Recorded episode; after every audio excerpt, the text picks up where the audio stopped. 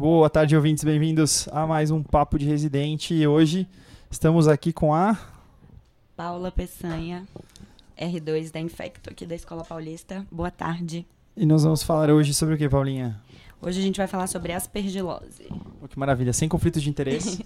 e queria pedir uma salva de palmas para nossa plateia. Como sempre. Boa, boa, obrigado, obrigado, pessoal. Como sempre, uma plateia enorme. Lembrando que a nossa brincadeira aqui é uma conversa, tá? Se vocês quiserem fazer comentários ou perguntas, tem um microfone para vocês aí, podem fazer uso do mesmo. E vamos lá, nós vamos falar de aspergilose. Eu só quero adiantar que é, esse, essa doença eu gosto dela no sentido de que é aquela velha história da infectologia, né? Um, um agente para várias doenças diferentes, a depender de como é o hospedeiro, a depender de quanto de, de agente a pessoa é exposta, dependendo se ela é alérgica, se ela é inflamatória, se ela é granulomatosa. A gente vai ver tudo isso um pouquinho, né? A Paula separou bem os, nossos, os tipos. Mas acho que a gente pode começar falando de que, que é, Paulinha, aspergilose? Vamos falar do fungo primeiro? O que, que você quer falar primeiro? Então, vamos falar primeiro do que é um pouco aspergilose. Primeira coisa, aspergilose não é sinônimo de bola fúngica, gente. Essa é a primeira Começou bem, mensagem que precisa ficar. Porque eu acho que na nossa formação básica médica fica todo mundo com essa imagem na cabeça. Aspergilos, a gente pensa em bola fúngica. E esse é um fungo e uma doença que vai muito além de todas essas coisas. Então a gente vai dividir hoje, vamos conversar um pouco dividindo aspergilose em três tipos de doença: aspergilose broncopulmonar alérgica, aspergilose invasiva e aspergilose pulmonar crônica. Perfeito. Uma, um pouco de cada vez que a gente vai. Vocês vão ver que a fisiopatologia delas é totalmente diferente que a interação da gente com o hospedeiro, que é o grande negócio, é totalmente diferente entre elas. Né? Então tá, nós vamos começar por onde, Paulinha? Onde você quer começar? Então, a gente vai começar sobre, pela broncopulmonar alérgica, mas então vamos só falar rapidamente. O aspergillus é um fungo. A gente divide os fungos em leveduras, filamentosos e fungo dimórfico.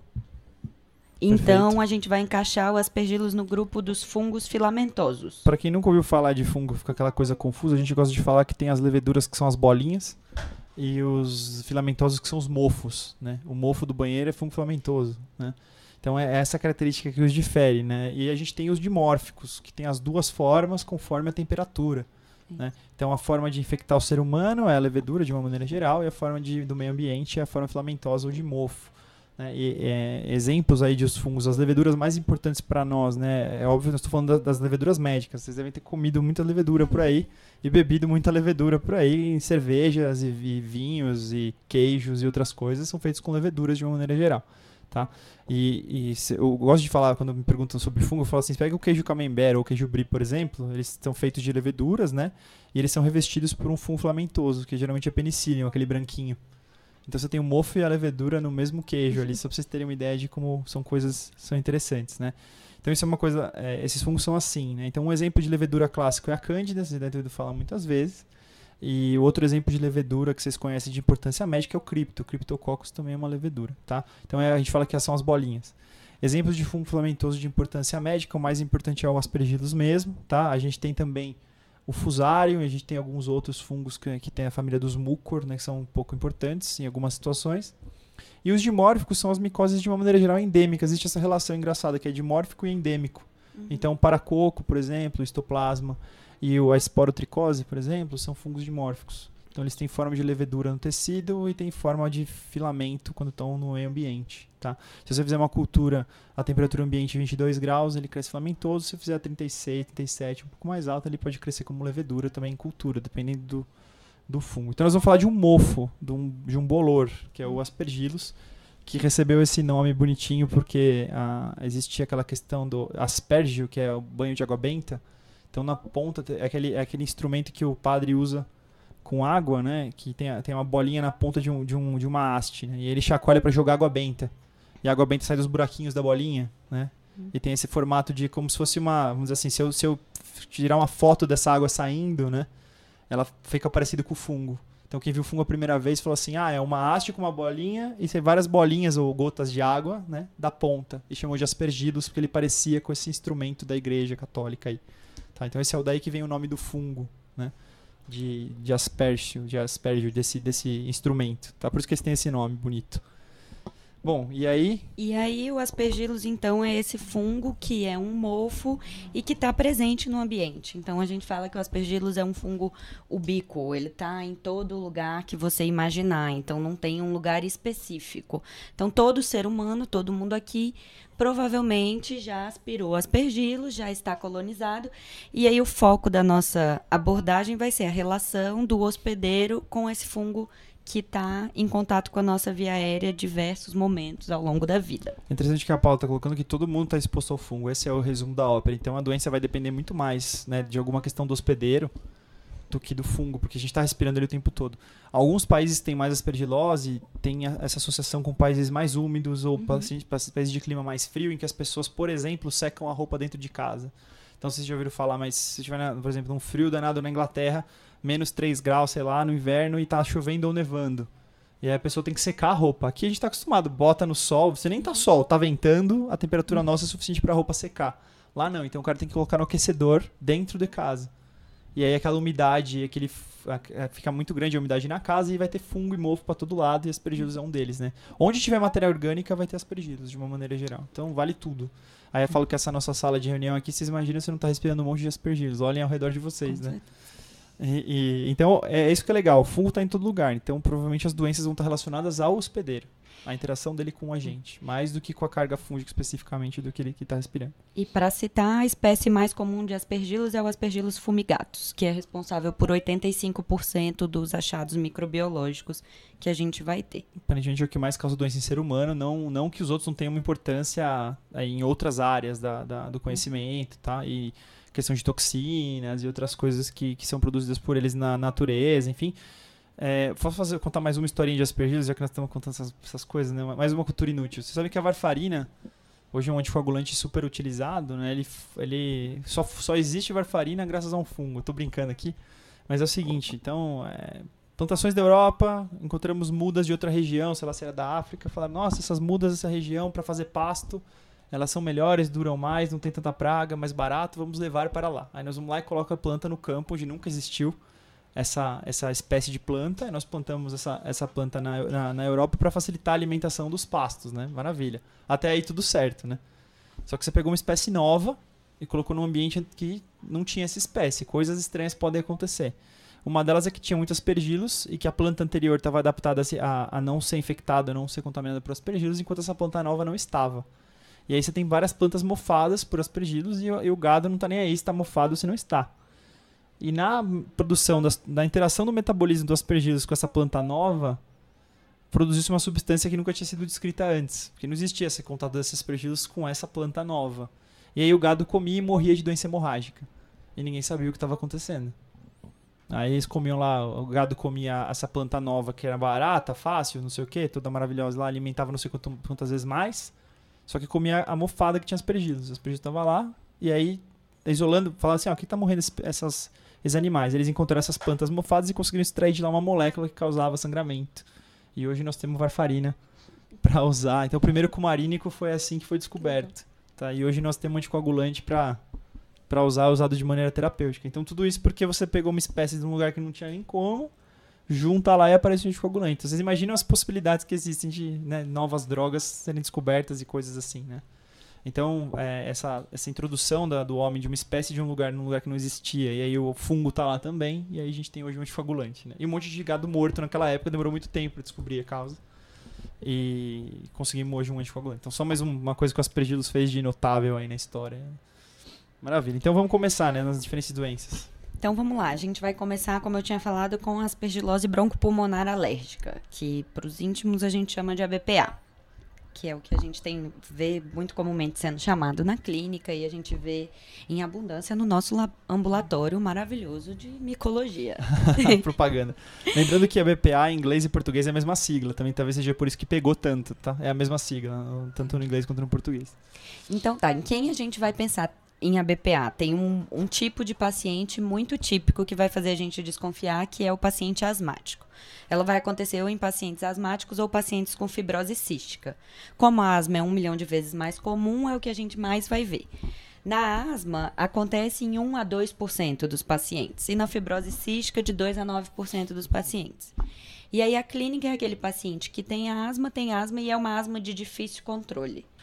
E aí você não consegue controlar e já está super bem medicado. Normalmente é nesse contexto que a gente vai pensar: será que tem alguma coisa a mais?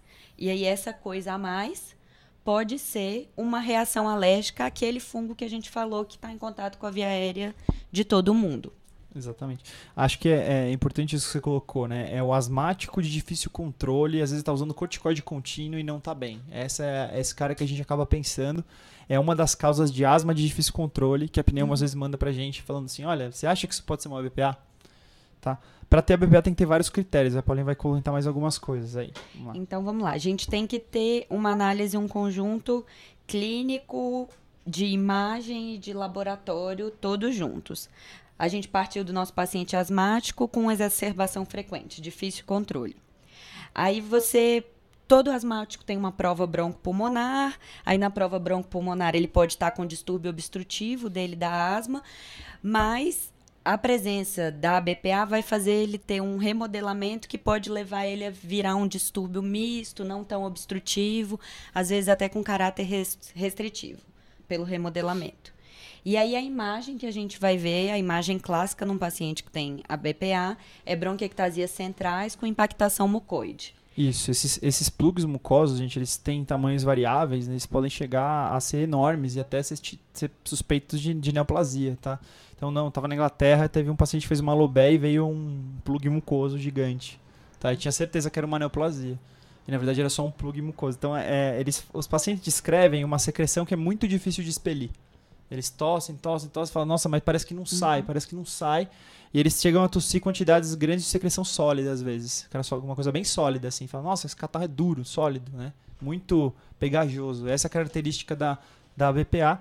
E junto com isso, as bronquiectasias centrais. Então, a, a meio, é meio que assim: a pneumo está acompanhando o doente com asma de difícil controle, faz uma tomo hum. e tem lá bronquiectasias centrais. Às vezes nem tem os plugs, mas pode ter a bronquiectasia. Os plugs nem sempre são grandes também, né? Aí tem um plug mucoso pequeno, ou tem alguma coisa que sugere, como a, como a Paula falou, impactação mucoide e tal. Ah, será que isso daí é uma BPA? Daí eles vão mandar, mandar pra gente. A gente sempre olha esses critérios. Então tem que ter o hospedeiro certo, que a Paula comentou, fibrose cística é o asma. A gente olha se o, o doente tem a, a, a, síndrome, então tem que ter várias acerbações, controle difícil da asma, secreção o tempo todo, sabe, difícil de limpar esse pulmão. E tem que ter o que você já comentou, que é a imagem é mais um critério. Mas tem mais. Nós temos que falar que essa doença toda é causada por uma alergia ao fungo. Aí a gente tem que provar isso. E aí, o que, que a gente vê? Sinais dessa alergia. Pro, provavelmente lá no pneumo alguém já viu que esse paciente tinha uma eosinofilia, que a gente vê no hemograma, é um exame normal, normalmente mais de 500 eosinófilos. E talvez o pneumo já tenha até te pedido um IgE total, que ele quer saber se esse paciente é muito alérgico. E aí vem um IgE total acima de mil ou próximo a mil. O corte normalmente é mil, mas um pouco menos a gente também aceita. Se a clínica for toda e o IgE for acima de 500, a gente já considera, tá? É que tem um detalhe muito importante que, tem, que não pode ser esquecido, que é assim, quando o paciente está com corticoide, o IgE diminui e o eosinófilo também. Uhum. Então, se o único critério que ele não fecha é, sei lá, é IgE, IgE, IgE não é tão alta, mas ele está com corticoide, talvez você possa considerar que na verdade só não está tão alta porque ele está com corticoide, tá? Essa que é a, que é a ideia. E eosinofilia é a mesma coisa. Uma dose de corticoide praticamente deixa todo mundo eosinopênico rapidamente. Não é difícil de ficar eosinopênico com corticoide. Então você tem essas evidências de alergia e agora a gente precisa achar que toda essa reação inflamatória está sendo causada pelo fungo. Como que a gente acha isso? Então, você pode solicitar uma dosagem de IgE específico anti-aspergilos, que aí você vai ver se vai vir positivo ou não. Existe um teste cutâneo para você ver reação alérgica ao aspergilos na pele. E tem eh, esses outros exames menos, menos, menos importantes. importantes. O que a gente vai se focar mais é no IgE específico anti-aspergilos e no exame de pele, esse Exato. teste cutâneo. Então, a fisiopatologia do doença é assim: o fungo que está no ar ambiente e que entra na via aérea do doente e sai, essa entrada do fungo na via aérea é suficiente para ele ficar muito mais inflamado do ponto de vista da doença pulmonar de base dele.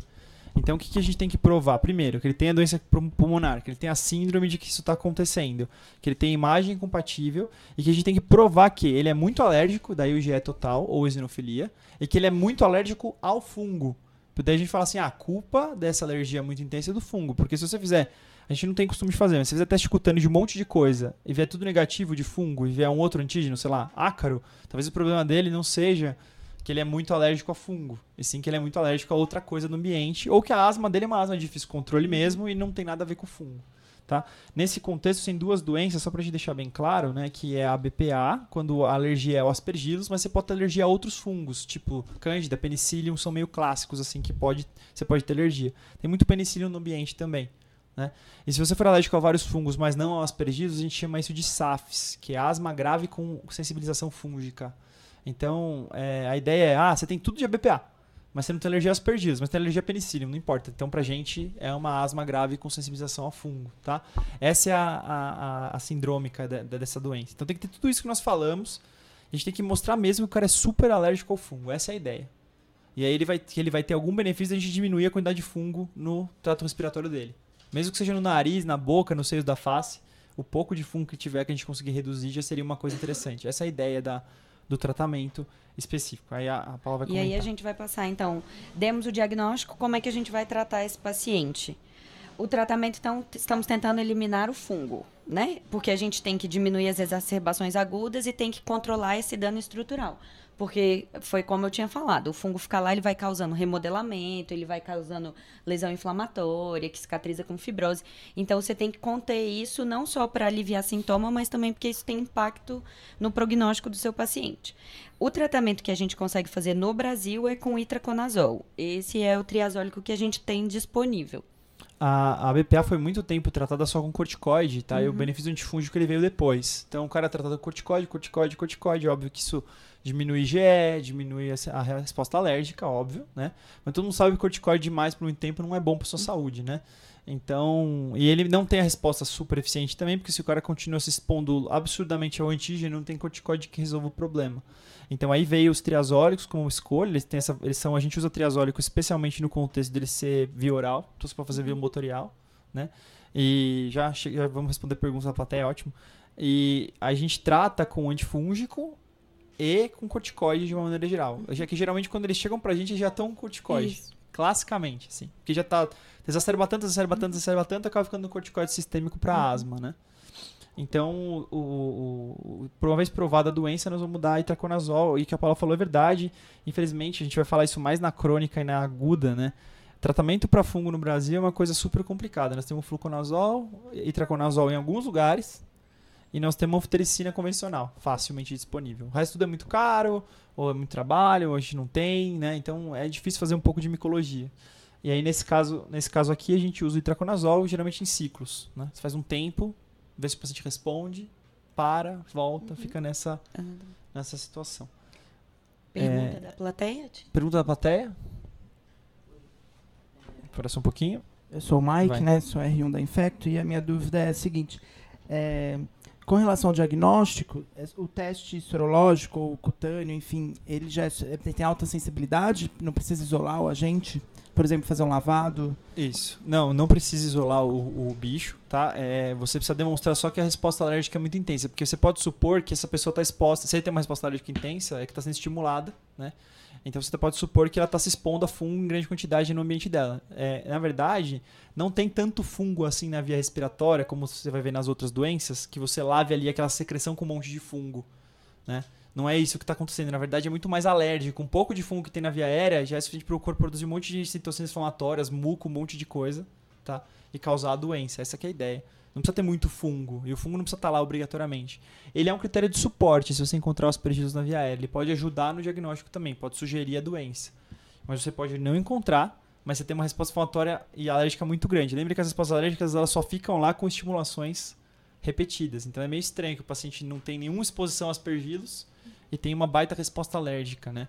A outra coisa é que só o teste cutâneo ou a, a, a, sensibilização ao fungo isoladamente não fazem diagnóstico disso, porque muitos asmáticos têm sensibilização a um monte de antígenos e não necessariamente eles estão super doentes ou super alérgicos ou com muita dificuldade de controlar suas crises. Se o cara estiver muito bem obrigado, você fez esse teste, ele está super bem controlado, você vai ignorar, você vai, não vai tratar isso nesse momento. Tá? A ideia é tratar o cara asmático, difícil controle, que tem todas essas outras evidências de que o fungo está atrapalhando esse controle da asma, entendeu? É meio que nesse contexto. No fibrocístico é mais comum a gente ver a, o isolamento do fungo mesmo, porque ele tem muitas lesões pulmonares que favorecem aí sim uma colonização expressiva da via aérea. E aí você consegue isolar com muito mais facilidade no fibrocístico. Quase todos eles vão ter aspergilos em algum momento da, da vida, tá? Porque aí o cara tem um monte de cavidade, um monte de, de secreção e ele tem muito antibiótico o tempo todo. Então é muito mais fácil. Às vezes não cresce bactéria, mas cresce o fungo, porque está sempre sobre os antibióticos, né? Naquela microbiota pulmonar dele. Ele é um cara que não tem o pulmão estéreo, né? É cheio de bicho o pulmão fibrocístico. Então, basicamente é isso, né? O João já comentou, se a gente vai ficar fazendo os tratamentos, aí você pode tentar tratar por 16 semanas, pode tentar tratar por seis meses, e você vai medindo a resposta do seu paciente, e aí tenta tirar, ver quando ele exacerba de novo. Vai ser um acompanhamento a longo prazo. Você provavelmente não vai dar alta e dizer que o seu paciente curou da BPA dele. É como um asmático com uma doença crônica que você vai acompanhar ao longo da vida. Geralmente nossa parceria com a pneumologia, esses são os asmáticos piores no ambulatório, não são os asmáticos que estão na boa, geralmente, entendeu? Asmáticos graves e, e o ambulatório lá na, na, Inglaterra tem muito paciente assim, é, é, o ambulatório é lotado, né? Porque tem muita a BPA.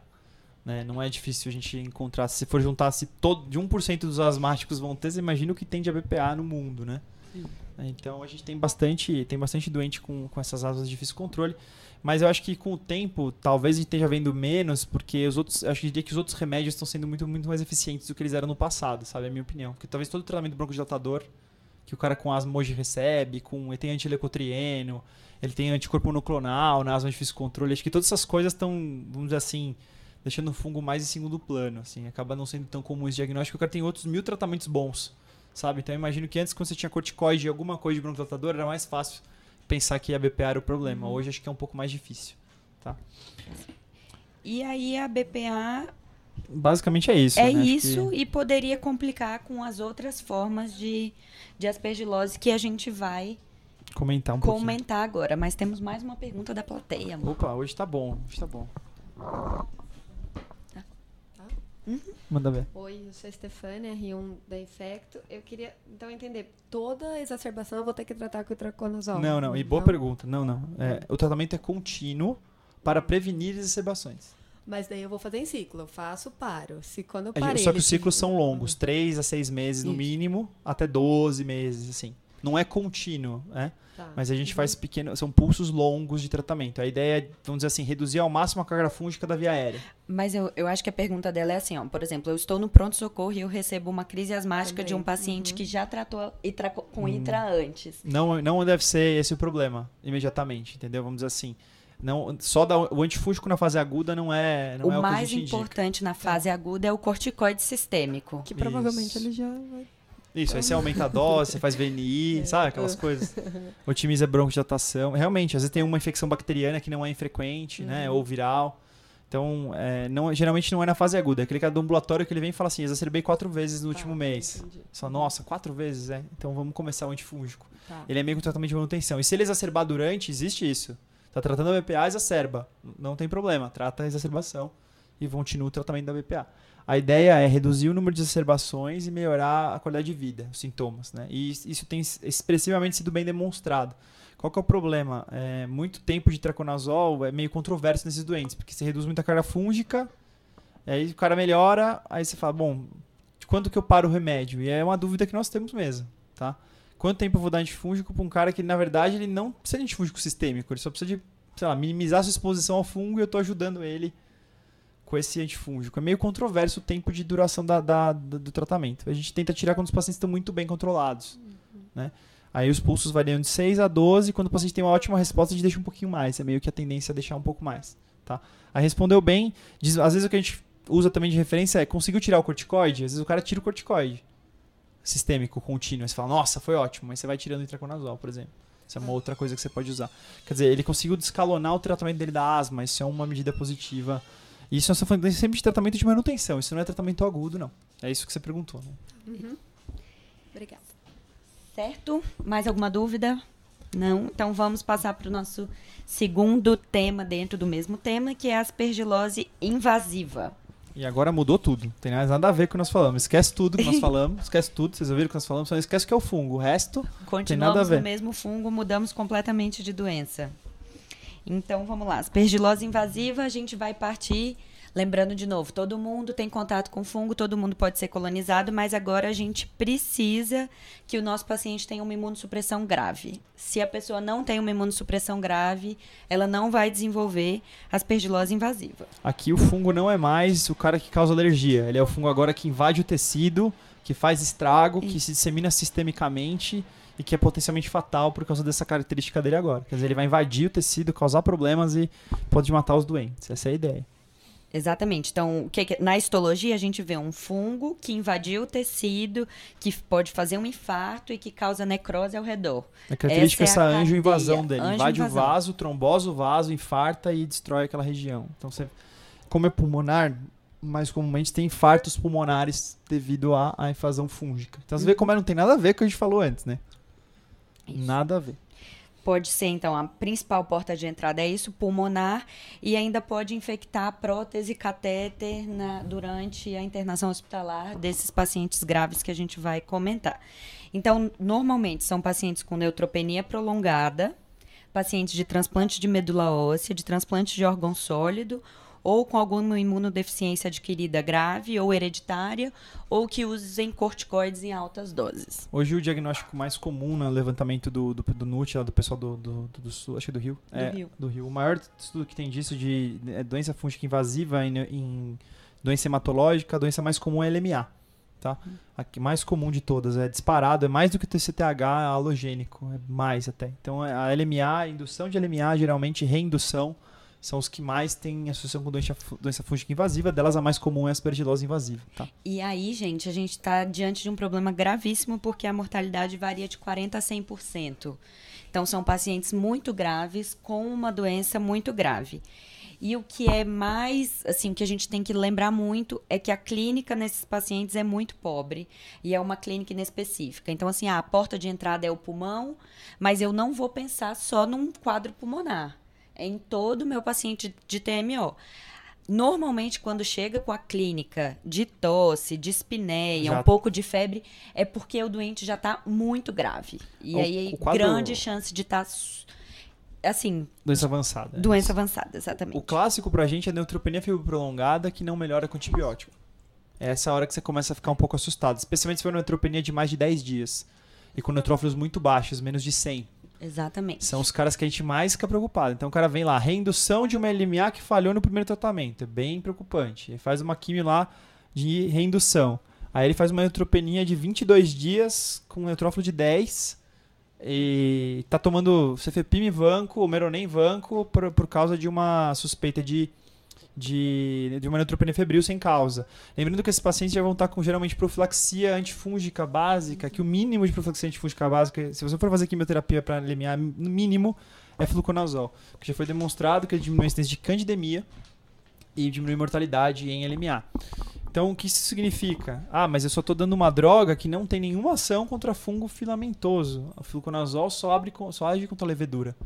Então, ele, a- o paciente que recebe fluconazol profilático, ele não está protegido das doenças por fungo filamentoso, a saber, a mais importante é a aspergilose e a segunda é a fusariose. Então, ele não está protegido. Esse antifúngico não está fazendo nada com essa doença.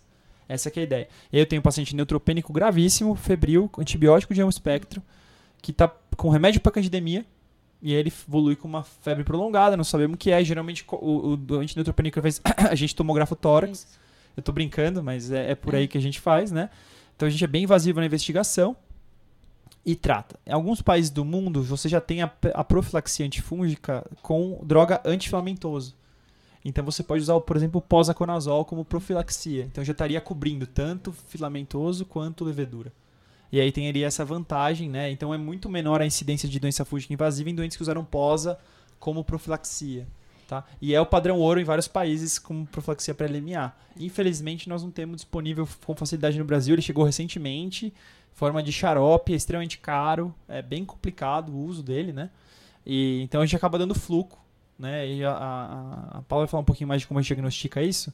Mas esse é o doente que morre de aspergilose. Isso não tem nada a ver com o outro cara da asma lá que era alérgico. Nós estamos falando do. Se, se eu fosse colocar em dois extremos, eu colocaria o hiperalérgico de um lado e agora nós estamos falando do anérgico do outro, entendeu? Uhum. Essa é a ideia, tá? Do neutropênico, com antibiótico e tudo mais. Então, gente, vai ser. A, a, nossa conduta nesse caso é alta suspeição clínica, sempre. É o paciente com TMO chegou, tá grave, alta suspeição, e aí a gente vai tentar diagnosticar como? Com essa. Nesse tipo, a somatória de evidências epidemiológicas, que é isso que a gente já falou, e as manifestações clínicas, que podem ser pobres, e aí a gente vai para o laboratório para imagem, que é o que a gente vai precisar.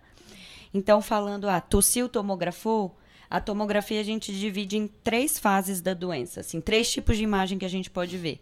A imagem da fase inicial é um nódulo, um nódulo, uma lesão com mais de um centímetro com o sinal do halo que a gente fala que é um vidro fosco ao redor do nódulo.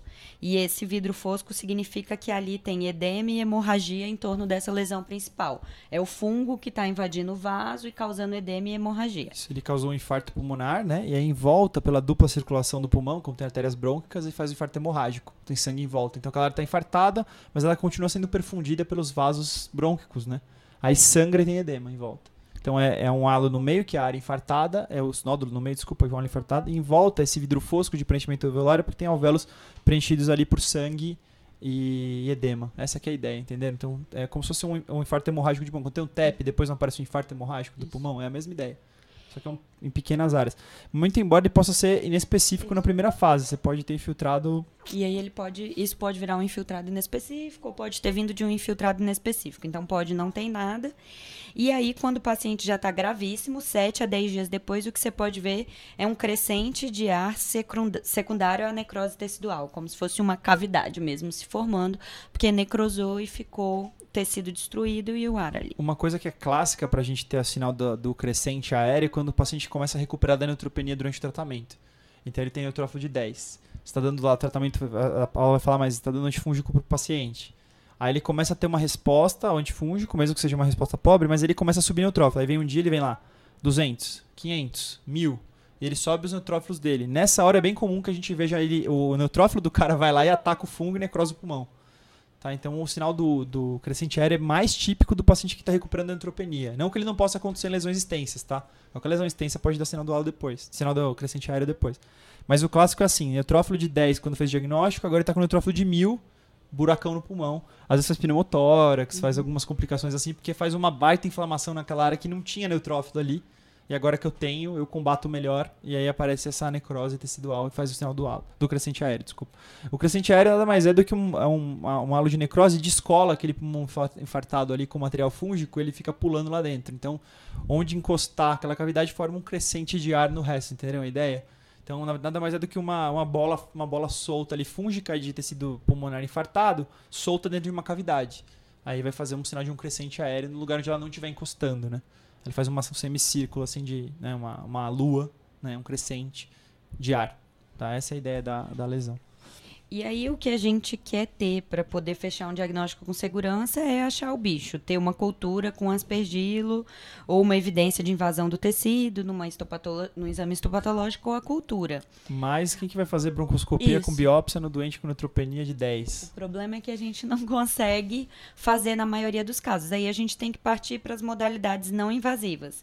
E a gente tem biomarcadores séricos, que é o que a gente tem usado mais hoje em dia que é a famosa galactomanana, que já discutimos aqui outras vezes, mas que nada mais é do que uma parte, uma proteína da parede do fungo, que não é só, não é específica do aspergillus, que está presente em outros fungos, mas que nesse caso, como é o principal agente, quando eu encontro galactomanana positiva num paciente de TMO ou com uma outra imunossupressão, fala bastante a favor de uma aspergilose invasiva.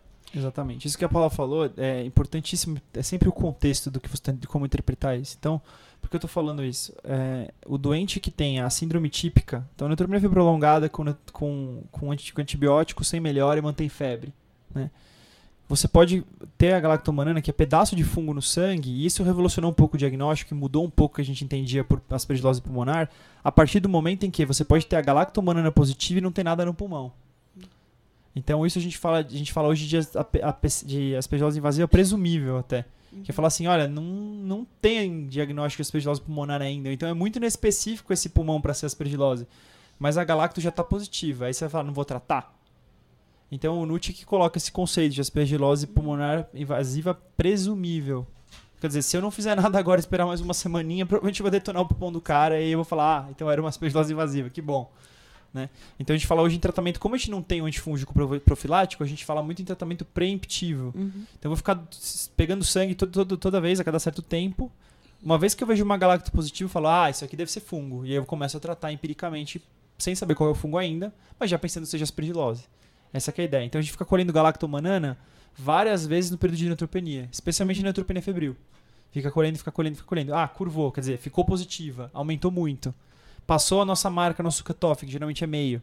Ah, esse cara pode ter aspergilose invasiva. O que, que a gente faz? Às vezes a gente tomografa e começa antifúngico, por exemplo. Já agora, porque até a gente saber. E muitas vezes a gente vai encontrar lesão no pulmão, tá? Boa, boa parte deles. Alguns não. Mas a ideia aqui é assim: eu tenho que desenvolver um método diagnóstico que me permita tratar. Como eu não tenho antifúngico para todo mundo, eu vou tratar só aqueles que realmente precisam. Essa é a ideia. Como é que eu vou saber? Eu tenho que saber rápido. Não posso esperar o cara ter o pulmão detonado, infartado, sinal do crescente, porque tarde demais. Então a gente usa o marcador tentando dizer assim: olha, se o fungo invadiu o vaso e, jo e jogou pedaço de parede de fungo no sangue, eu vou detectar quando eu dosar. Isso já significa que tem angivasão, então vou tratar. É mais ou menos assim que a gente pensa. Tá, essa é a, a ideia. Opa, nossa, tá muito, tá muito bom hoje isso, gente. Tá, várias perguntas da plateia. Micologia é maravilhoso. É maravilhoso. É, em primeiro lugar, se eu entendi certo, então uh, a, a, o tipo de imunodeficiência associada com uma aspergilose invasiva é deficiência de, da, da fagocitose. Isso, é de neutrófilos. E como que funciona então essa parte imunológica da aspergilose? Então, vários, vários detalhes. Boa, boa, boa, pergunta, difícil pergunta, mas é boa. É o seguinte, uh, depende de algumas coisas. Uma, uma delas é a resposta assim, de neutrófilo e produção de, principalmente produção de radicais livres, aquelas coisas que eles usam para destruir, é, na fagocitose, para destruir é, antígenos, né? destruir células, vírus, enfim. Então, a, o aspergillus tem algumas proteínas no seu, no seu, seu secretoma, tem várias, né? Uma delas, uma delas, algumas delas fazem com que a fagocitose seja inibida, Algumas delas fazem com que a produção de radicais livres seja insuficiente ou diminua a produção de radicais. Algumas são diretamente citolíticas. E ele tem algumas características bem interessantes de virulência, que são essa coisa de conseguir é, causar angivasão. Então, desenvolvendo a IFA, ela produz algumas proteínas ali que permitem que ela invada o tecido, inclusive que penetre vaso. E a, e a, destruição endotelial que ela causa nessa, nesse contexto, né, que é muito interessante, porque se você for pensar, a membrana capilar não é muito grande né, em termos anatômicos, né? Então, um pouco de toxina que você produz ali, você quase, quase sempre vai facilmente comunicar os dois. E o fungo tem uma capacidade muito grande de causar trombose também. Então, né, essa entrada do fungo no endotélio causa uma destruição endotelial que trombosa tudo também. E aí, tecido morto para aspergilos também favorece muito imunologicamente que ele fique lá e se perpetue, concorda? Porque tem tecido necrótico lá. Esses pacientes muitas vezes tratam a aspergilose invasiva, daí eles ficam com uma lesão lá e que a gente fica preocupado. Putz, ele vai ter uma neutropenia de novo porque vai fazer outro ciclo. O que nós fazemos com essa lesão? Vamos tirar? Às vezes a gente fica nessa dúvida. Porque tem tecido necrótico lá com fungo. A gente não vai conseguir eliminar aquilo de uma maneira geral. Então tem esse, esse, essa parte. E imunologicamente é justamente isso. Se você não tem neutrófilo, não tem neutrófilo bom, que produz é, radical livre, que consegue fagocitar, consegue jogar toxinas que destrói o fungo, você não tem defesa boa contra ele. Lembrando que muitas é, outras doenças também têm alguma questão da imunidade celular associada. Todas elas, praticamente, quando fazem quimioterapias do tipo que a gente faz hoje, né? Então não é só neutropenia, também tem imunodeficiência da resposta celular. Isso tá, foi mais evidenciado nos últimos anos quando a gente começou a ver DPOC, que não tem nada a ver com isso que nós estamos falando, mas o cara é DPOcítico, interna durante muito tempo. Ele começa a tomar corticoide porque está DPOC internado. Começa a tomar antibiótico amplo espectro, fica na UTI em ventilação mecânica, coloniza sua viária para aspergillos, porque afinal de contas ele está entubado. Então, você tem. É, ele está aspirando, tem, tem aspergillos no ventilador, tem aspergillos na traqueia, tem aspergillos em um monte de lugares. E aí ele causa doença invasiva. Que você fala assim, mas como que vai ter uma aspergilose invasiva num cara que não é neutropênico? E aí o neutrófilo perde um pouco a função e a gente vai olhar a parte celular. E a resposta celular anormal também favorece a desenvolvimento de AI, especialmente o corticoide. Tá? E aparentemente, é engraçado, ficar vivo de uma doença bacteriana também parece que favorece. O uso de antibiótico anterior.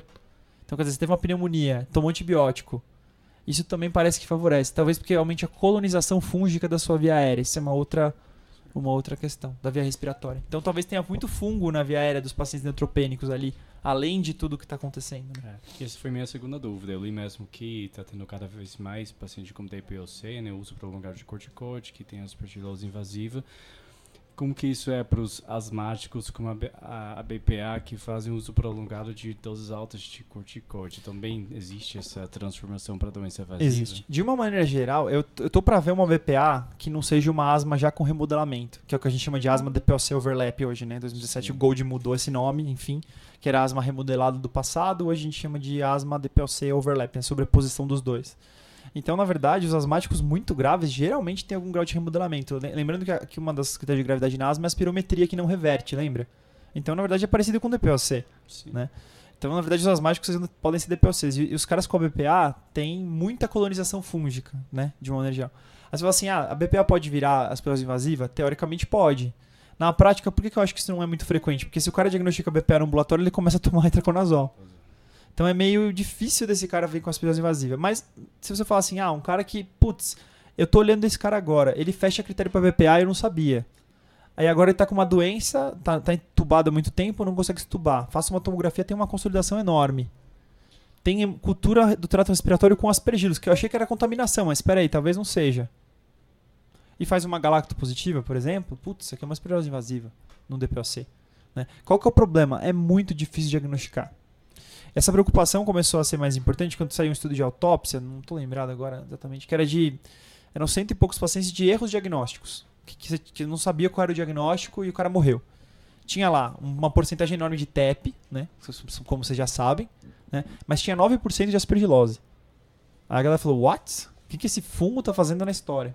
Né? E um monte de pulmão com aspergilose invasiva. De paciente que foi entubado prolongadamente na UTI nem era DPOC, sei lá. Aí a pessoa fala, nossa, o que, que é isso? O que esse fungo está fazendo aqui? Né? E aí começa a olhar retrospectivamente pacientes que morreram, outro estudo que foi assim, pacientes que morreram com DPOC na UTI, vários têm alguma colonização para aspergilos em algum momento. Então você pega os aspirados traqueais e procura fungo e você fala, nossa, tem aspergilos aqui, ó, tem aspergilos ali. Nossa, um monte de cara tem aspergilos. Aí você vai começando a juntar as coisas. Ah, mas não era só do neutropênico? Ah, mas pensando bem, o cara com DPOC toma um monte de corticoide. Ele ficou séptico, existe uma imunodeficiência da sepse, né? Ele ficou entubado não sei quanto tempo, agora ele é desnutrido. Agora ele vai, vai somando. Aí tá com antibiótico prolongado de jump spectro, tá com corticoide. Será que ele não tem risco de verdade? Então a gente não tem tanta casuística com o DPOC na UTI, mas é assim de maneira crescente uma coisa mais reconhecida, aspergilose invasiva em DPOC na UTI, especialmente as internações muito prolongadas, né? Que já usaram antibiótico de jump spectro e que já e que tem um corticoide. E aí você vai lá e fala: "Nossa, o que que é esse negócio no pulmão?" e o cara morre. A aspergilose invasiva, ela é absolutamente, assim, tem uma capacidade enorme de disseminação. Imagina um fungo que invade vaso. Dá para entender que é fácil disseminar. Então tem a aspergilose invasiva com, com lesão metastática no fígado, no cérebro e um monte de outras coisas, na pele. Tá? Isso existe também. Então, quando eu tô falando de aspergilose invasiva, eu não tô falando de uma doença pulmonar, ela é sistêmica, que, tem, que ela entrou pelo pulmão. Né? Então, os, e os DPOCs morrem e a gente tem que manter um baixo limiar para isso. Tá? Infelizmente, são poucos centros que tem lactomanana, porque geralmente isso é um exame de, de gente da hemato. Né? Uhum. Então, o que se preconiza é duas, dois, duas amostras respiratórias para aspergilos no paciente de DPOC entubado na UTI, considerar a possibilidade. Se tiver infiltrado pulmonar, qualquer um, considerar a possibilidade de aspergilose invasiva. Qual que é o problema? Para ter duas culturas para fungo, você não pensa, você vai fazer cultura para fungo? Ninguém faz. Então, esse é outro problema. Se você não souber que isso existe, você não vai fazer diagnóstico. E se você souber, não é fácil fazer diagnóstico. Olha que maravilha. Então, existe aspergilose invasiva hoje nessa população nova, que é o DPOC, de muito tempo de internação e que é preocupante, que eu não sei o tamanho desse problema. Nós estamos estudando. Tem quem está estudando isso é o, o Cláudio Penido, um cara que é um, um ótimo pesquisador. É que ele, não dá para falar de que universidade ele é, porque ele já saiu de uma foi para outra, foi, já trocou umas vezes aí. Mas é um cara excelente que está procurando isso e está fazendo um estudo que ele está rastreando na, na, UTI. Ele pega a DPOC, que está entubado há mais de 5 dias, se não me engano, com antibiótico espectro, ele colhe galacto e faz tomografia neles para ver. Tentando que, meio que rastrear. E faz, e faz as culturas, claro. Né? Problema, sorologia, por exemplo, não ajuda em nada para esse cara. Não quer dizer nada. Sorologia positivo ou negativo, não importa o IgG dele, né?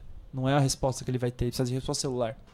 Então tem essas, essas coisas todas aí. Mas muito interessante sua pergunta. Hoje a gente fala muito das aspergilose invasiva mesmo, de DPOC. É o novo, na UTI. É a novidade, tá? Da aspergilose invasiva. A antiga a gente já conhece. Vários países envolvidos estão menos preocupados porque estão dando posa para todo mundo. Nós não temos posa, então a gente trabalha com o que a gente chama de preemptivo. Talvez seja o mais moderno, até porque você não dá antifúngico para quem não precisa, né? Mas é, é difícil, né? Tem que ter o exame diagnóstico. E o tratamento dessa doença é complicado, a Paula vai comentar um pouquinho agora. Gente, só corrigindo uma coisinha, eu tinha falado que a galacto era uma proteína, é um polissacarídeo Isso. da parede do fungo. E a gente já conversou sobre isso outros dias, o falso positivo da galactomanana também pode acontecer. É descrito com formulações antigas da piperacilina tazobactam e da amoxicilina com clavulanato, mas não parecem ser as formulações que a gente utiliza no nosso contexto, então a gente não deveria ter essa preocupação. É descrita também em pacientes que estão com mucosite por quimioterapia ou com GVHD, doença do enxerto versus hospedeiros, mas aí a gente já falou, não é uma galacto que dá o diagnóstico, é todo um contexto clínico. E ainda por ser um polissacarídeo da parede do fungo que outros fungos têm, podem acontecer contaminações. Tem um caso bizarro descrito de contaminações no picolé por penicillium, e aí veio galactomanana. Tá no New positiva, England isso aí, tá pessoal. no New England. Curva esse de caso. galacto por consumo de picolé. Exatamente. Tá no New England isso aí. Tá, é, é um, é- foi um paciente, inclusive foi difícil porque ele tava neutropênico, quimioterapia. Aí porque tem mucosite é muito comum usar sorvete, né? Picolé, essas coisas. E aí o bendito do, da Galacto veio super alto, mas era, número, era números ridiculamente altos. Eu não lembro agora, tipo 3, 5, 6. O nosso corte é meio, né? É. Aí o pessoal, nossa, é uma aspergilose. Chegaram a dar antifúngico pro cara. E trataram, ele melhorou da neutropenia, melhorou da febre e tudo mais. Falaram, ah, tratou, mas nunca teve nenhuma manifestação clínica, né? Evidente fora, fora isso. Aí foram lá e acharam. Pegaram o, o picolé, fizeram um estudo e acharam um monte de galacto no picolé. Aí o cara para o picolé e aí você vê a curva de galacto dele. Exatamente. Então, coisas impressionantes que acontecem por aí. Mas não é nada comum isso, viu, gente? E eu diria pra vocês, faça como o cara do New England. Ele deu antifúngico, É. depois ele perguntou. Entendeu? Porque se não, vá, vamos esperar uns dias pra ver se é do picolé. Né? Aí o doente morre de aspergilose, entendeu? E aí a gente tem um outro biomarcador sérico que é a beta-D-glucana, que também é da parede dos fungos, também dá positivo em outros fungos, mas se de repente o, o seu serviço não tem a galacto, você pode tentar um outro marcador sérico, na impossibilidade de Só fazer um comentário, um comentário sobre esses biomarcadores pra vocês que é muito engraçado, né? Essa bendita dessa 1,3 beta-1,3 glucana aí, que é um componente de parede de vários fungos, eu vou dar a dica pra vocês, pra vocês nunca esquecerem. Tem três fungos que não tem, tá? De maneira expressiva. E guardem para a vida, que é criptoblasto e mucor, tá? Então, blasto vale para coco pra gente, tá? Então, criptoblasto blasto e mucor não tem muito um 3 glucana. Por que que isso é importante? Porque você pode estar com uma mucormicose animal gravíssima, que é uma doença de neutropênico, e a glucana é negativa, e você, ah, beleza, glucana é negativa, tudo tranquilo. Tá? Então, mucor, cripto e blastomicoses, aí vale sul-americana, que é a nossa para coco, e outras, tá? Blastomices, aquelas coisas. É negativa a glucana, geralmente. Qual que é o problema dessa bendita dessa glucana? Não sei se vocês já ouviram falar, mas esse teste, ele, ele só tem, existe uma reação química padronizada no mundo que faz esse bendito teste. É uma, acho que é uma reação Q, uma coisa assim. É feito com caramujo, um enzima de um caramujo, não sei qual lá, que encontraram, bendito do caramujo, lá, caracol, sei lá que tem essa enzima. Então é, é o único laboratório que vende. Ele só, só tem um laboratório que vende. A gente faz. Ele, ele, é, um, são, ele é muito caro porque você tem que rodar os 20 ou 40 testes de uma vez.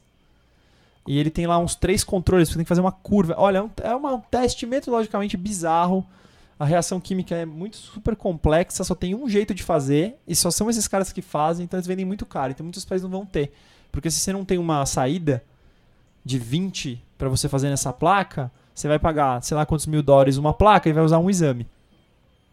Aí você não tem como fazer. Então, é- é- essa metodologia, a forma como ela é feita hoje, não tem um ELISA de, de um 3 glucana. Se tivesse, nossa, tá feito.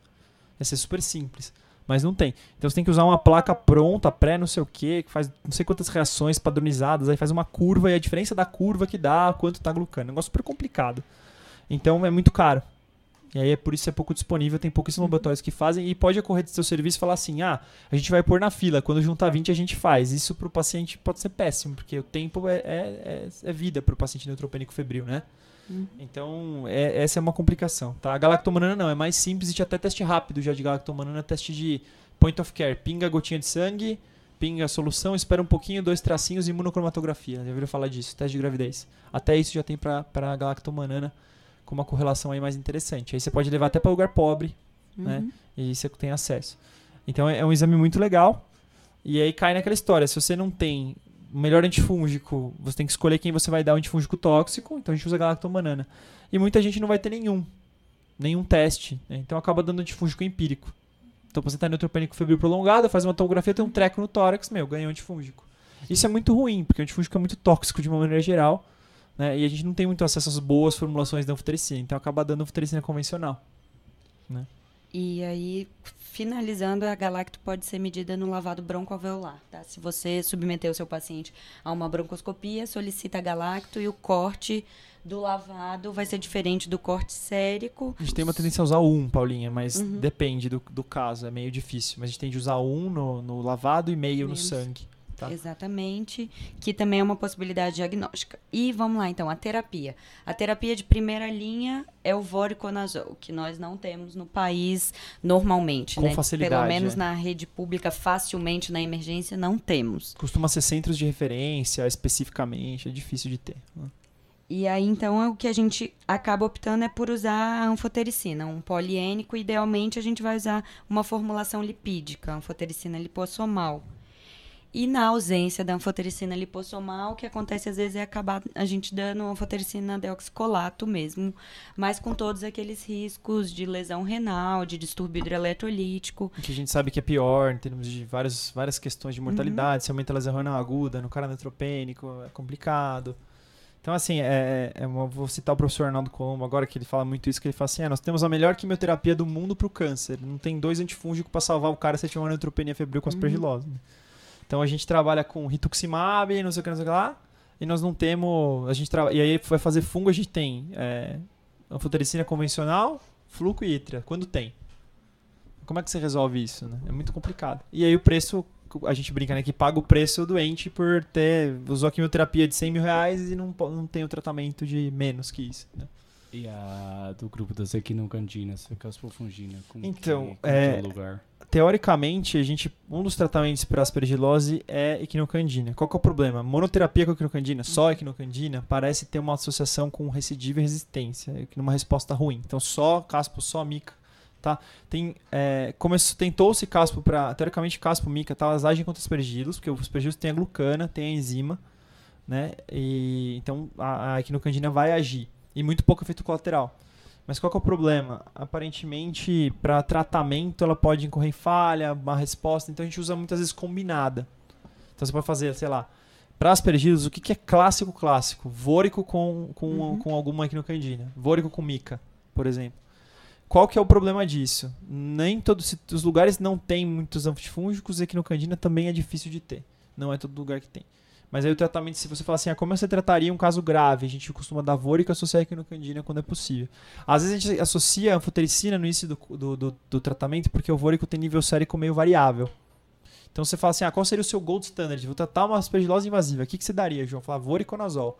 E no começo eu daria anfotericina lipossomal nos primeiros dias, até saber no segundo, terceiro dia o nível sérico do vôrico. Se ele tá no nível sérico que eu quero, de 1 a 5. Tá lá, tá no nível sérico? Tá, posso tirar anfo, por exemplo. Tá? É mais ou menos assim que seria o gold standard para mim, hoje em dia, na aspergilose invasiva. Tá? Às vezes a gente não tem certeza qual fungo é. Existe uma suspeita de outro fungo, fusarium, por exemplo, mucor. Aí gente dá, dá mais um motivo para dar anfotericina lipossomal também. Se você não tiver uma certeza grande de qual fungo está tratando. Tá? É mais amplo espectro, vamos dizer assim. Tá? Mas é, é complicado. É, esse é um problema sério de saúde pública no Brasil, justamente por isso. Você tem neutropênico febril prolongado, o que, que você tem para dar? A maioria dos lugares do nosso país, anfotericina convencional. É o que você tem, não tem mais nada. Né? Fluconazol a gente sabe que não age né? contra fungo filamentoso. Então, ITRA, tem vários estudos de ITRA que a nível sérico do ITRA é terrível, ele é muito ruim para tratar as perdas invasivas, inclusive ele aumenta o risco de, de mucormicose, quem usa itraconazol, com profilaxia, porque não, não é uma boa droga. Então, olha que coisa complicada, né? É, bate muito nisso. Né? Qual é o melhor tratamento? Não temos sempre o melhor tratamento. O nosso estudo de aspirose invasiva, que a gente está levantando casos do Brasil inteiro, muito frequentemente a gente vê casos assim. Ah, ele usou lipossomal três dias, aí ele usou voriconazol quatro dias, daí ele usou micafungina, daí ele usou convencional, porque acabou todos os remédios que tinha no hospital. É mais ou menos assim. Uhum. Tá? Não é infrequente a gente ver casos assim, infelizmente. É uma coisa bem séria para o nosso país do ponto de vista de saúde pública. Né? No hospital privado tem, né? Então a gente sabe tratar, mas o problema é, é justamente esse. Né? O que, que nós vamos fazer? A gente está com saburô e anfotericina para fazer micologia. É difícil. Né? Então tem que ir um pouquinho além. E aí, então, tratamento basicamente foi isso.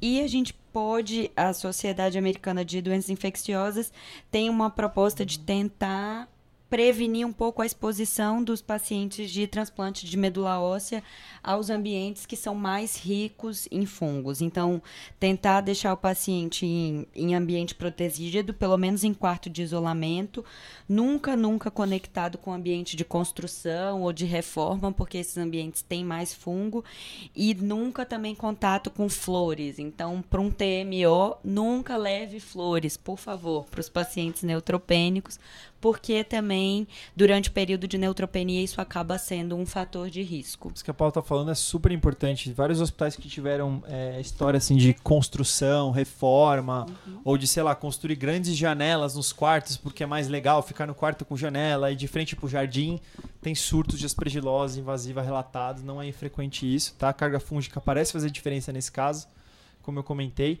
E existem quartos com fluxo aéreo com filtro de alta densidade, filtro EPA, né, que a gente fala. Esses filtros, eles podem diminuir a quantidade de aspergilos no ambiente também, se o quarto for fechado e usar esses sistemas de circulação de ar. Não é, é, raro que você tenha surtos de micoses pulmonares em ambientes que tenham reforma. Um exemplo muito famoso aí, não vou falar que hospital, mas teve um hospital que fez uma, uma reforma, deixou, fez uma fonte linda, assim, na, na, recepção da oncologia, uma baita de uma fonte com água, aquela coisa bem linda, assim, bem bonita. Se chegava era super legal, né? Aí passa um tempo, teve um surto de fusariose e acharam fusário no, na água. Então, é, nessa hora a gente tem que ter muito cuidado com essas coisas. Que nem você falou, vou levar um mimo pro meu, meu, meu paciente, meu, meu é, familiar que está internado. vou levar uma flor para ele. Você leva um monte de fungo pro cara, entendeu? Então, a melhor das intenções pode ser muito ruim. Né? E as reformas, especialmente. Tá tendo reforma é um problema sério vários hospitais, inclusive de São Paulo, já tiveram problemas sérios nessa história de reconstrução, de ah, esse lugar foi tombado, tá fazendo uma restauração, não é nem reconstruir, mas restaurando. Quebra a pedra lá, sai um monte de fungo dentro do. Da, da pronto, todo mundo fica com uma aspergilose. Então já tem vários surtos assim, uhum. infelizmente. E aí, só lembrando também, pra, no tratamento, micose invasiva, doença invasiva em geral, você vai ter que lembrar de manusear a imunossupressão do paciente, ou reduzir ou suspender esse paciente neutropênico com TMO vai ter que ter imunossupressão re, reelaborada durante o momento da infecção. Infelizmente, o neutropênico da LMA a gente não tem o que fazer, é rezar é. para sair da neutropenia logo e, e, realmente quem acompanhou esses doentes vê que o que melhora é quando o cara sai da neutropenia. Uhum. Ele sai da neutropenia quando começa a melhorar, tá? É, eles às vezes até fazem mais febre quando melhora da neutropenia, aí passa, que é como se fosse assim, estou combatendo o uhum. fungo agora. Só um comentário, Paulinha, só o tratamento ele é mantido geralmente 4 a 6 semanas depois da melhora da imunossupressão no mínimo, Sim. tá? Então, sei lá, você parou de ficar neutropênico, mantém mais 4 a 6. Isso é bem complicado, porque às vezes os pacientes vão fazer outro ciclo logo em seguida. E uma dúvida cruel que nós temos é: se já tratei uma aspergilose, o que eu faço na próxima? O que, que nós temos feito? A gente faz a profilaxia chamada secundária. Então, se ele começou, tratou com vôrico agora, acabou de terminar de tratar uma aspergilose invasiva, ele vai fazer um outro ciclo, a gente deixa vôrico, geralmente, contínuo é, é uma das práticas que a gente tem tomado. A outra coisa é, se, é, muitos pacientes ficam com lesão residual. E aí tem que ser debatido com, com expert, né? De hemato, o infecto e o torácico, se vale a pena você ressecar a lesão antes do cara fazer o próximo ciclo. Porque se tem uma área muito grande de necrose e fungo ali que não consegue ser resolvida com antifúngico, eventualmente na próxima neutropenia esse cara vai fazer uma aspergilose invasiva de novo. Tá, então tem uma outra discussão que é se eu faço ressecção cirúrgica ou não, que é difícil. Esses dois são super complexos, deu para entender, né? Quem tá ouvindo tá vendo que é uma confusão, é complicado. E então acho que por último. Acho que bastante coisa falamos já é. doença, né? Tá bom. Por último, não menos importante, talvez ainda mais cheio de detalhes, é a aspergilose pulmonar crônica. A asperginose pulmonar crônica, então, inclui várias manifestações da doença, que pode ser desde a famosa bola fúngica, que a gente comentou lá no início, até os nódulos de aspergilo, a aspergilose pulmonar crônica cavitária e a aspergilose pulmonar crônica fibrosante. Então, vamos tentar falar um pouquinho rapidamente de cada uma dessas entidades. Então, ó, não é mais neutropênico, não é mais o hiperalérgico esse cara aqui ele é imunocompetente de uma maneira geral, ou levemente imunossuprimido, Isso. tá? Esse é o doente normal. Então, quer dizer, mais uma doença que o fungo pode causar. Só tô mudando o hospedeiro agora. Esse aqui é aquele paciente que tem algum grau de imunossupressão mais leve. É um etilista, é um diabético, é um usuário de corticoide. Ou às, até, ou às vezes até nada. Ou às vezes não é nada. Ou às vezes é um paciente que só teve uma doença pulmonar prévia, não é nada não, é alguém que teve algum insulto pulmonar anterior. Seria uma imunossupressão local, talvez. Vamos dizer Exato. assim. Então tem uma cavidade, tem uma área de fibrose, tem uma grande bronquiectasia. É uma área de imunossupressão local, uma distorção arquitetural do parênquima pulmonar. Só precisa ter isso, mais nada. Tá? Não precisa usar corticoide, não precisa ser neutropenia, não precisa nada, nada disso. É mais esse foco da doença do pulmão. E aí, então, o aspergiloma é a famosa bola fúngica, que nada mais é do que alguém que tinha uma cavidade ali. Então, o nosso paciente que teve tuberculose, que é super comum no Brasil, teve uma tuberculose e ficou com uma cavidade ali. Uma cavidade que o fungo começa a colonizar, e aí, depois de um tempo, você tem um material ali dentro, que são fungos mais restos celulares, mais muco, mais fibrina com esse paciente, o que que a gente precisa fazer? Eu, Então, só, só um comentário. É, a, a todo, imagino assim, é, nós estamos vários infectologistas aqui, mas na formação médica nossa, a gente ouve assim, bola fúngica. Aí a gente ouve assim, se sangrar, opera, se não sangrar, não faz nada. Deixa lá, é isso aí, não vai acontecer nada com o doente, certo? É meio que assim que era o papo. E era assim na literatura médica mesmo, até 2003, mais ou menos, era só isso que tinha. Fungo lá, sangrou, vou operar. Não sangrou, tá bom, vai morrer com isso, não tá trazendo problema nenhum, é isso aí. Era mais ou menos assim que funcionava. O fungo ia lá, colonizava uma lesão pulmonar anterior, e ele convivia, vamos dizer assim, numa boa com o hospedeiro. Tá? Esse é o que a gente é o que se falava antes. Imagina todo mundo ouviu falar de bola fúngica, que tem aquela bendita história que na prova de residência de da tomo deitado, a bola mexe dentro da tomo, você deitar, a bola vai pra baixo, vai pra cima, vai pra, né? Aquelas coisas, tá? Talvez tenha ouvido falar disso, não é bola fúngica. Mas hoje as coisas são um pouco diferentes. Você vai, acho que vai comentar, Paulinho, não sei.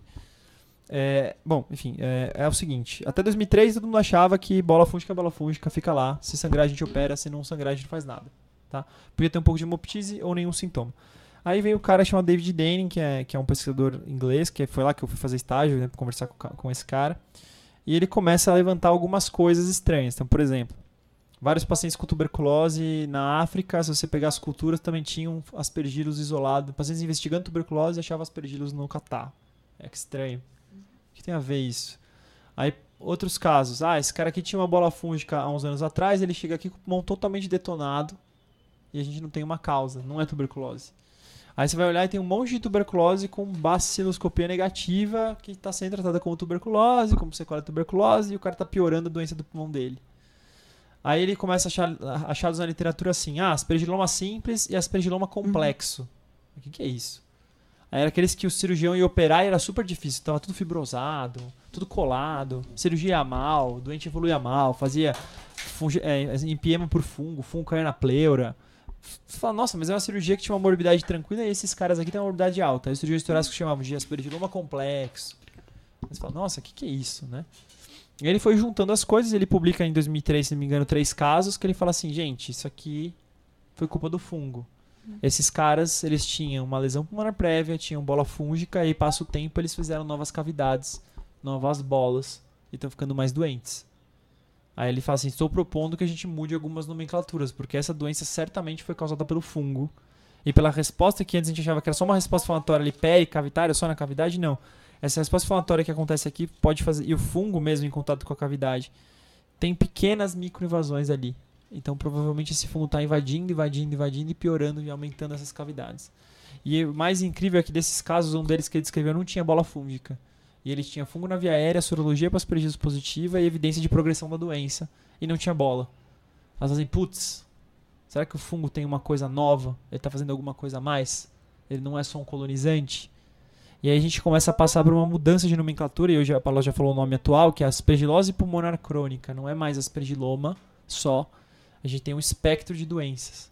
Alguns doentes que vão ter sim o que a gente chama hoje de aspergiloma simples, que é o que a gente estava falando antes. Bola fúngica, evidência de que é causada por aspergilos e não progride ao longo de três meses. É mais ou menos isso a definição. Ah, tem uma sorologia, tem uma cultura, ah, isso aqui é fungo. Tá lá, passa três meses, você retomografa o cara, o cara não tem sintoma nenhum. Aspergiloma simples, isso é verdade, isso a gente manteve. Mas nós temos que botar um nome novo para aqueles doentes que estão aparecendo, que tem a bola fúngica ou mesmo uma cavidade pulmonar, e aí passa três meses e tomografo, o cara piorou. Ele tá com sintomas de quê? De TB. É. Com um pouquinho mais de sangramento, às vezes. É exatamente isso. É o paciente que você pensa que tem TB, mas o BAR nunca vem positivo. E aí a gente vê esses pacientes sendo tratados para TB empiricamente na rede básica ou por um não especialista ou até mesmo por infectologistas que desconhecem. E aí o paciente está sendo tratado para TB e ele não melhora e aí ele continua com aquela cavidade que às vezes tem uma parede fina, às vezes começa a espessar e que você vê que ao longo de dois, três meses começa a evoluir e aí pode surgir uma nova cavidade e aí essa parede pode espessar um pouco mais, esse conteúdo pode aumentar e o seu paciente mantendo febre, tosse, pode ter hemoptise e aí isso é uma aspergilose crônica cavitária que a gente fala, que é o paciente que está cavitando. E essa velocidade da destruição pulmonar pode variar de um paciente para o outro. E aí a gente já teve aqui no nosso serviço pacientes que perderam um pulmão inteiro por conta de cavidades que foram progredindo muito rapidamente por destruição desse fungo em atividade Esse- no, esse no paciente- parênquima pulmonar. Esse paciente justamente é um que, quando eu, quando eu vou dar aula sobre o assunto, eu geralmente falo dele, porque estamos falando de uma doença totalmente desconhecida, né, que quase ninguém conhece e que acontece em pessoas sequeladas de tuberculose, que no Brasil não tem nenhuma, né? E, então vocês imaginam, a, a rede pública, é, infelizmente, não existe nenhum tipo de programa de segmento de paciente pós-TB, tá? Então deixando claro isso. Tem várias metas do Ministério da Saúde para controle da tuberculose, mas se você procurar na internet, procurar em tudo que o Ministério publica, não tem nada falando assim. Estratégia para o segmento de quem já teve tuberculose. Isso não tem. O cara melhora, alta, tchau. Né? Ele pode ser seguido depois como DPLC, talvez. Se ele tiver uma doença, uma sequela. Então, primeiro que sequela de tuberculose é super frequente. Tá? É, tem mil estudos diferentes conforme você fizer, mas tem uma pancada de distúrbio ventilatório aí. Em segundo lugar, tuberculose, baciloscopia eh, negativa é frequentemente tratada no serviço público. E é isso aí, porque tem cavidade, o cara tá emagrecendo, tá com dispneia, às vezes tossiu sangue, que seja. Tem esse raio-x aqui, meu, é TB, e dá tratamento de TB. E os pacientes não melhoram tanto assim, ou não melhoram at all, né? E a gente tem um paciente, que é esse que você comentou comigo, que é, que é um paciente muito querido nosso no ambulatório, que se você somar todos os sintomas dele desde a primeira TB, tem 20 anos de sintomas, mais ou menos. Então ele tem uma TB, aí oito anos depois falaram pra ele que é TB. Ele tratou de novo, mas não tinha, nunca teve baciloscopia positiva. Daí fala- aí ele ficou um tempão falando, não, isso é sequela da TB, é isso mesmo, paciência, sequela da TB. Aí achou uma médica que, que adotou ele e falou, não, isso é DPOC, vamos tratar seu DPOC. Melhorou um tempo. Passa mais um tempo, ele continua piorando, continua piorando, e ele, mas eu não fumo, né? Como que eu tô piorando no meu DPOC? E aí, muito tempo depois, eu- depois, eu lembro disso, pra mim marcou bastante, porque foi, fui dar uma aula num serviço, falei sobre isso, e uma médica falou assim, ah, vou te mandar um paciente. Eu falei, manda, né? E o cara chegou, e na primeira tomografia que a gente viu, a gente falou, ah, isso é uma aspiridilose crônica, tem todas as evidências, todos os exames, tudo já falava que era aspiridilose. E o cara tinha, um, basicamente, um pulmão dele, isso que a Paula falou, tem uma, a gente chama, tem duas formas, uma cavitária fibrosa, uma cavitária, crônica cavitária, e uma que a gente chama de crônica fibrosante. Porque teve tanta cavidade, tanta cavidade, que aquele pulmão foi tentando, sei lá, conter aquele processo e ele faz uma fibrose. Então, esse cara, basicamente, um pulmão dele não tem nada, tem uma bolha no ápice e o resto é tudo fibrose. E ele tinha uma cavidade no outro pulmão com bola fúngica. Então, quer dizer, uma aspergilose que progrediu ao longo de muitos anos e não foi diagnosticada. Isso não é um caso que a gente tem assim. A, a, a nossa média de sintomas até que não é tão alta na casuística brasileira que nós temos, aí está em torno de 9 meses.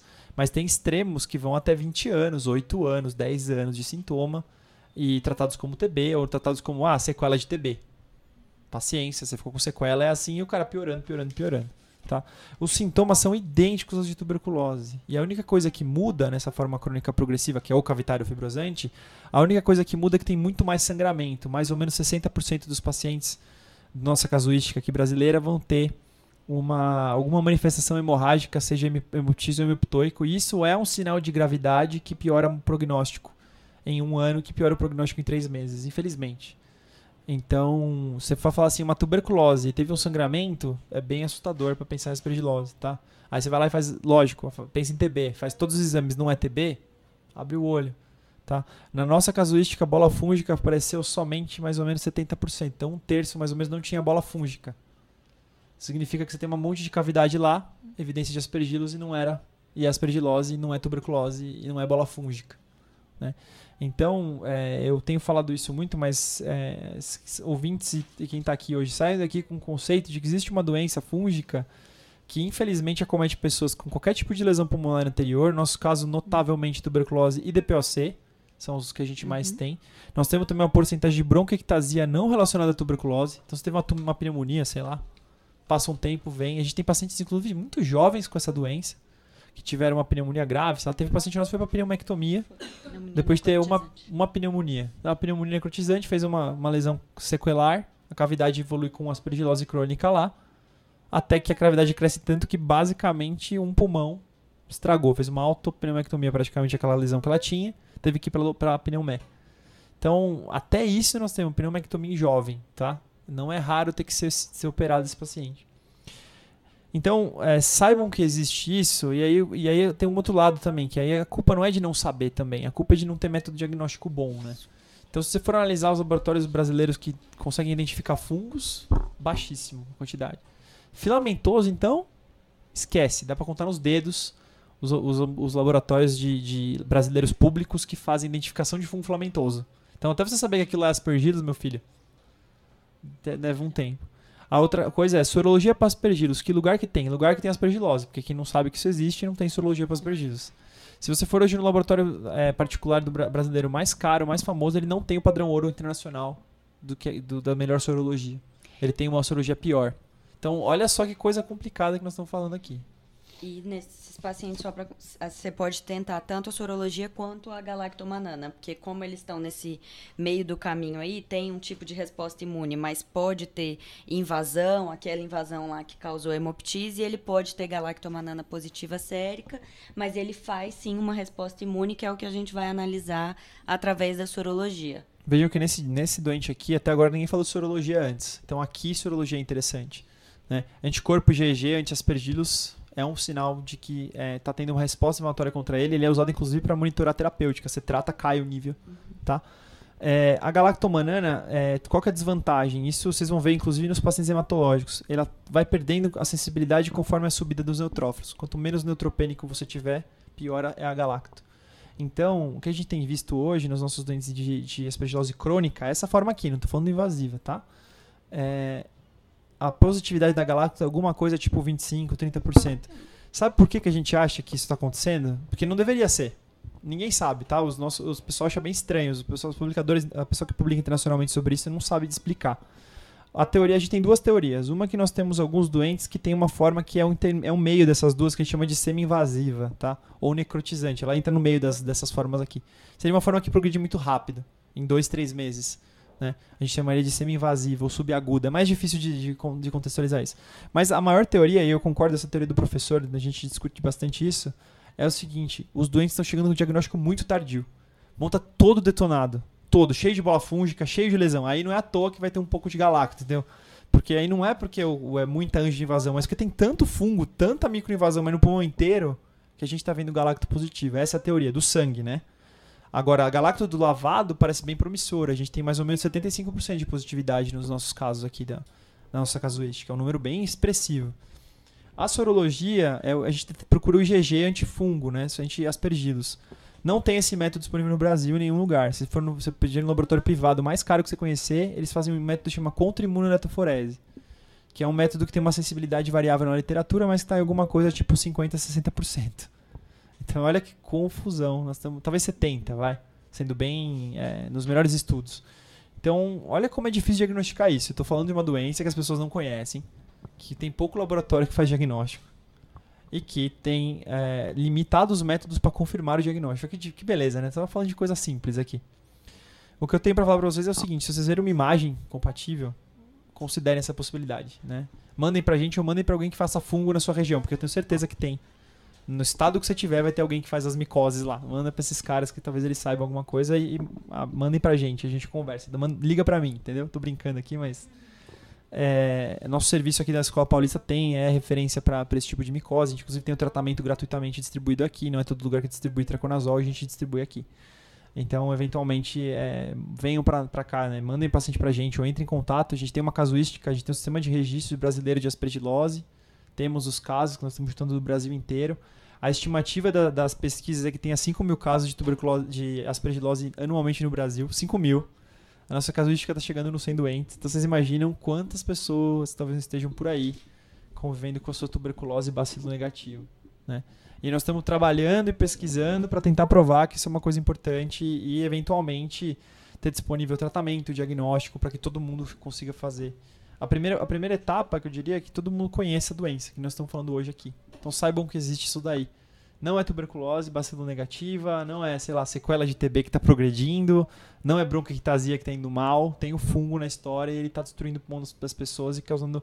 As doenças têm uma altíssima mortalidade, a gente tem uma mortalidade humana de 20%, mais ou menos, nossa casuística. Por quê? Porque tudo DPOC é avançado. Nossa casuística, a maioria dos pacientes com, se analisar todas as pirometrias que nós temos, 80% tinha de algum distúrbio obstrutivo. E dos distúrbios obstrutivos, 70% mais ou menos era grave. Então, abaixo, com VF1 abaixo de 50, lembram disso? Então, quer dizer, os caras chegam super doentes quando chegam no ambulatório. E talvez eles morram não pela doença, mas pelo DPOC, que já está super avançado. Parem para pensar nisso. Então, são doentes muito graves que têm benefícios. A gente tem alguns pacientes que trataram e ficaram ótimos, né? E a gente tem alguns que trataram e não pioram mais. O DPOC dá uma estabilizada, né? Então, às vezes eles morrem por causa do DPOC. Não porque não tratou o fungo, mas porque chegou tarde. Né? Uma pergunta da plateia. Então, você diria que a aspergilose é uma doença negligenciada? Diria que a, a, diria que a aspergilose crônica é uma doença pulmonar crônica negligenciada. A aspergilose invasiva não. não. Sabe por quê? Porque gera é, é. muito gera, gera riqueza para a indústria farmacêutica, se for uhum. pensar, porque o antifúngico é caro voriconazol e, o, e os, os, o tratamento padrão ouro da aspergilose invasiva é super é, lucrativo, né? E a oncologia é uma fonte de, de, muita, de muita renda para a indústria farmacêutica e junta tudo, né? Porque eles, eles entre aspas, vendem o quimioterápico e vendem o antifúngico bom. Então é muito interessante. Agora, do ponto de vista da saúde pública, certamente é. Se tuberculose é, você imagina a aspergilose crônica, né? Então, com certeza, não tenho a menor dúvida que é considerado, mas não está no rol. É aquela, como a gente falou na, na, semana passada, é uma doença negligenciada que nem está, nem está no rol das negligenciadas. Ela é negligenciada no rol das negligenciadas. assim como a antavirose, por exemplo, que a gente falou na semana passada, né? Então, infelizmente, né? a gente tenta, estamos fazendo trabalho, né, pequeno trabalho, primeiros passos de saber o que, como é que é isso no Brasil. Para vocês terem uma ideia, na Inglaterra tem um Centro Nacional de Aspergilose como é raro isso. E tem um ambulatório lá que o cara tem de 40 doentes de, uma, de ABPA e 40 doentes de a 60, 40, 60 doentes de aspergilose crônica por semana. Então e... você consegue imaginar que não é pouco e nós estamos falando da Inglaterra, né? Micro.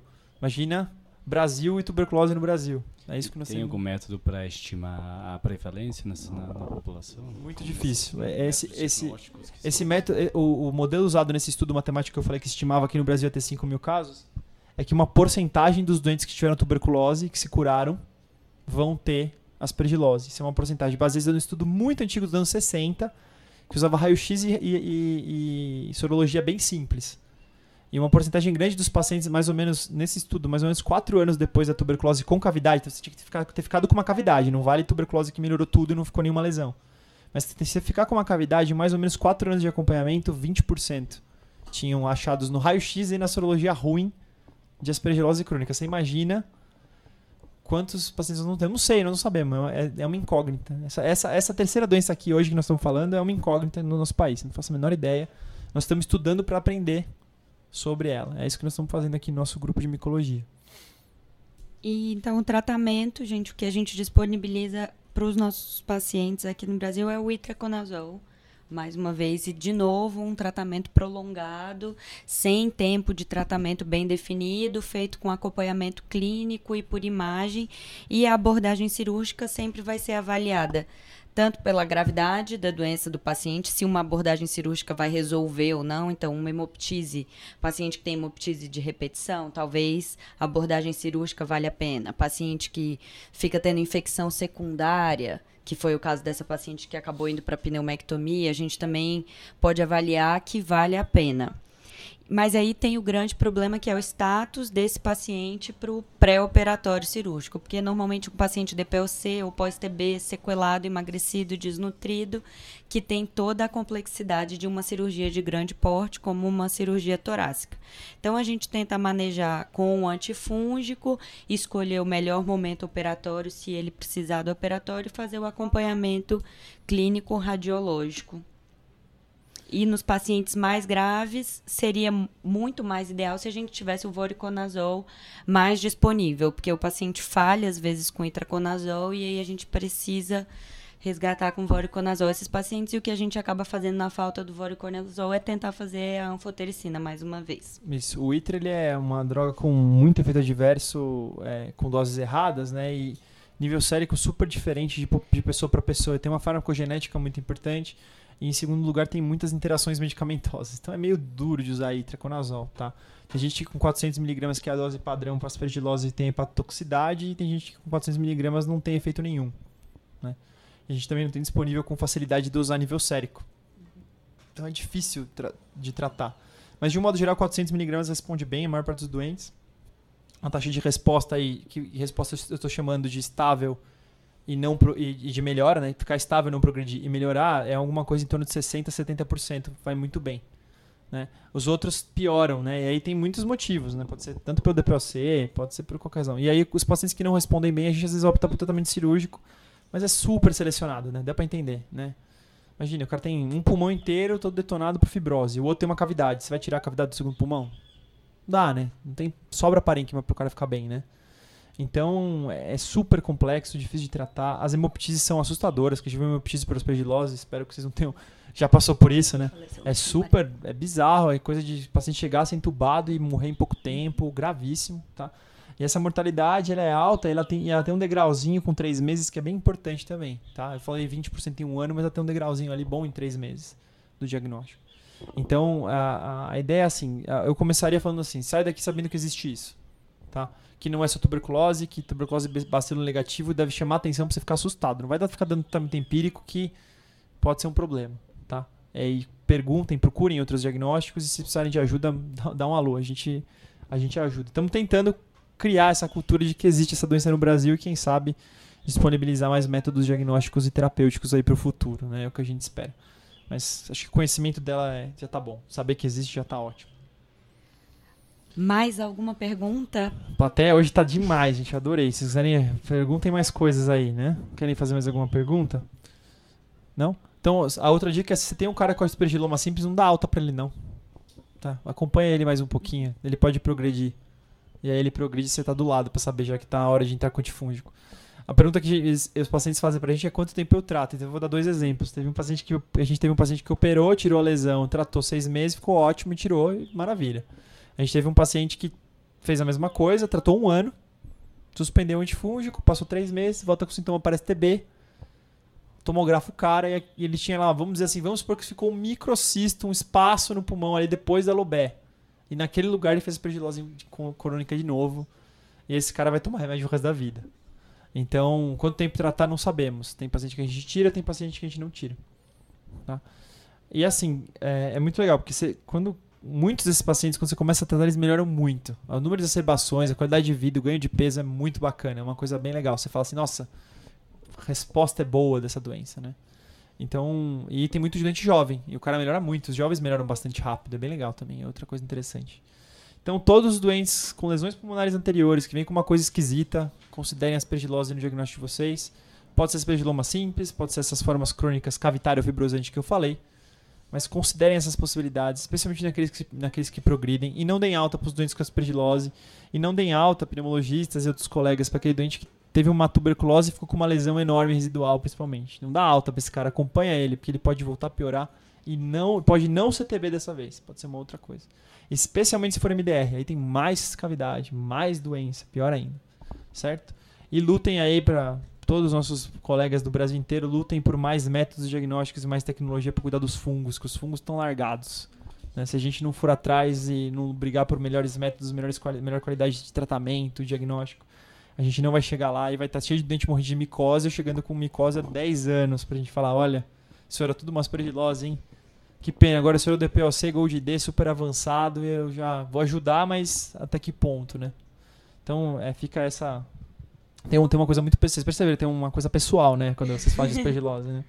Que é a minha área de estudo, né? Então, por isso que a gente está falando tanta coisa aqui. A Paula escolheu muito bem o tema, gostei muito, lógico. né? Agradeço. Uh, alguém quer fazer alguma pergunta? Paulinha, tem algum comentário final? Acho que deu pra gente dividir bem as três doenças, né? Vocês viram? Não tem nada a ver uma coisa com a outra, três coisas bem diferentes. Paulinha? Nenhum comentário, só o agradecimento a essa plateia participativa e envolvida e que Nossa, vai tratar sucesso. muitos fungos por aí. É isso aí, muito bem. Obrigado, pessoal. Obrigada. Muito obrigado. Fiquem ligados para, para as nossas próximas transmissões aí. Um grande abraço.